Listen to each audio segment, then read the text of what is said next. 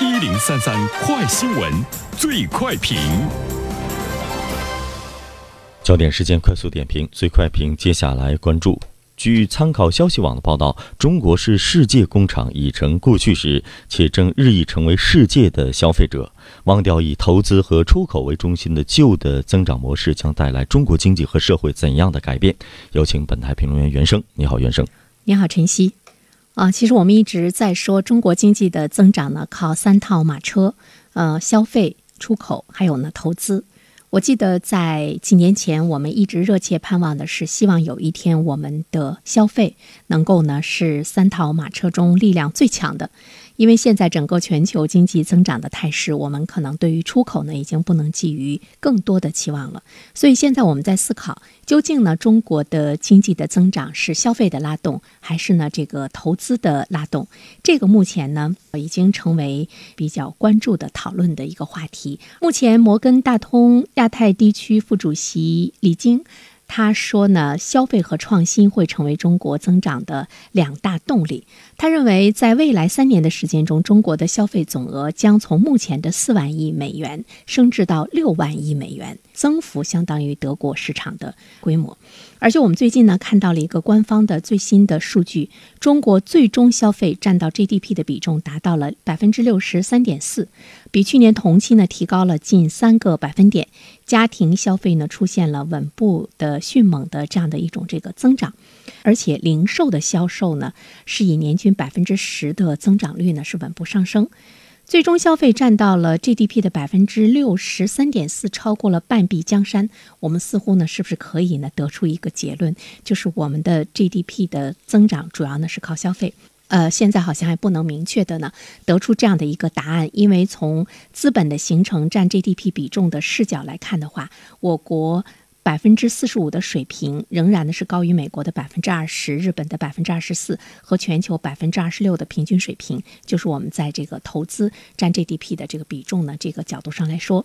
但是不管怎么样呢，我们看到了消费出现了一些新的特征，这些新的特征无论是对于我们的投资者还是老百姓来说，真的呢都是我们特别需要关注的未来的这样一个消费的走势。我们想一想自己的消费行为，你是否已经从购买生活必需品转向了去购买？精品。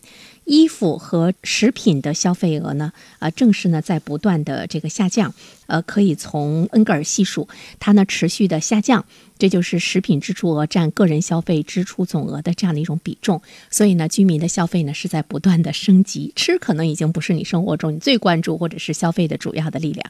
另外呢，就是低端的大众商品退出市场，高端的品牌呢正在涌入。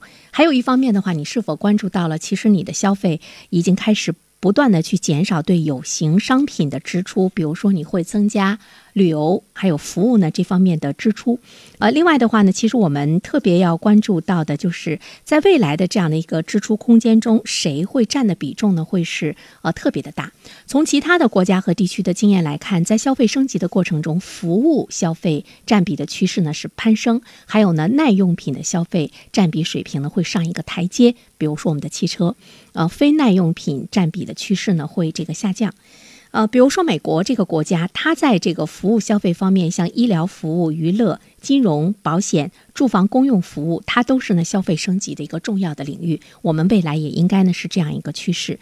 我觉得特别值得关注的一点呢，就是在美国的消费升级的路径中来看，医疗保健呢是最为关注的。对于美国这个国家来说，近百年医疗保健的消费上升的趋势呢不改。所以这一点的话呢，我觉得会在我们的国家也会呢形成特别大的这样的一种拉动的趋势。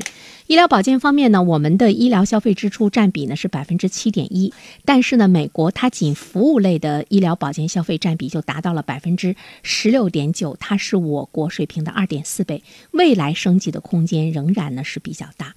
另外一方面，我们还关注到的是我国的教育的这个消费，呃，其中呢也跟美国呢是有非常大的这样的一个差距。所以呢，从我们消消费与占比变化的走势来看，目前声势显著的医疗保健、教育、通讯都有呢比较大的培育和挖掘的空间。如果你在做投资，如果你在买股票，这些信息对你来说都是值得去思考的一些领域。好了，晨曦，嗯，感谢袁生。